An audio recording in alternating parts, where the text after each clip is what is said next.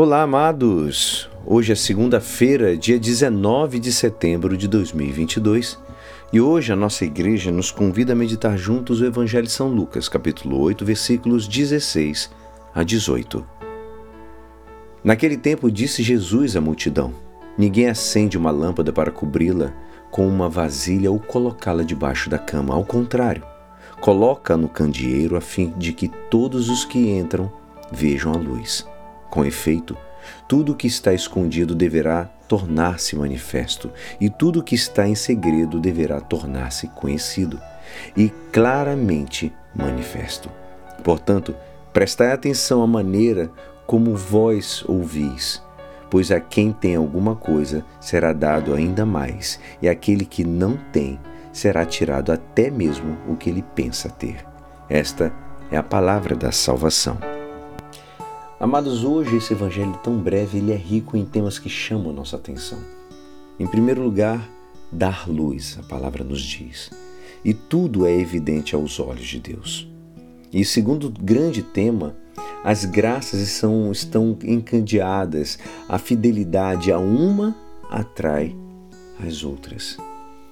Luz para os que entram na igreja desde séculos atrás as mães cristãs ensinam, ensinaram os seus filhos na intimidade com palavras expressivas, mas, sobretudo, com a luz do seu bom exemplo. Também semearam com um típico jeito popular e evangélico, comprimida em muitos provérbios, plenos de sabedoria e ao mesmo tempo de fé. Um deles é aquele seguinte: iluminar e não defumar. São Mateus diz-nos onde ela brilha para todos os que estão em casa. Assim, também brilha a vossa luz diante das pessoas, para que vejam as vossas boas obras e louvem o vosso Pai que está nos céus. Lá em Mateus capítulo 5, versículos 15 e 16.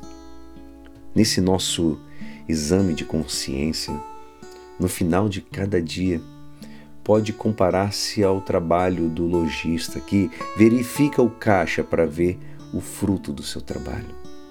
Não começa por perguntar quanto perdi.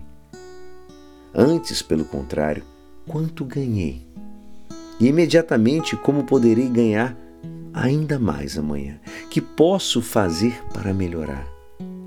A revisão do nosso dia acaba com a ação de graças e, por contraste, é um ato de dor amoroso.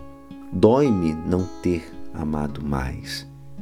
E espero, cheio de confiança, começar amanhã um novo dia para agradar mais ao nosso Senhor, que sempre me vê e me acompanha e me ama tanto. Quero proporcionar mais luz e diminuir o, rumo, o fumo, né, a fumaça do fogo do meu amor. Nos serões familiares, os pais, os avós forjaram e continuam a forjar a personalidade e a piedade das crianças de hoje e dos homens de amanhã. Vale a pena. É urgente. Maria, estrela da manhã, virgem do amanhecer, que precede a luz do sol Jesus. Guia-nos e dá-nos a mão. E como nos diz Santo Anselmo, ó Virgem ditosa, é impossível que se perca aquele em quem pões o seu olhar. E é assim, esperançoso que esta palavra poderá te ajudar no dia de hoje que me despeço. Meu nome é Alisson Castro e até amanhã. Uma abençoada semana. Amém.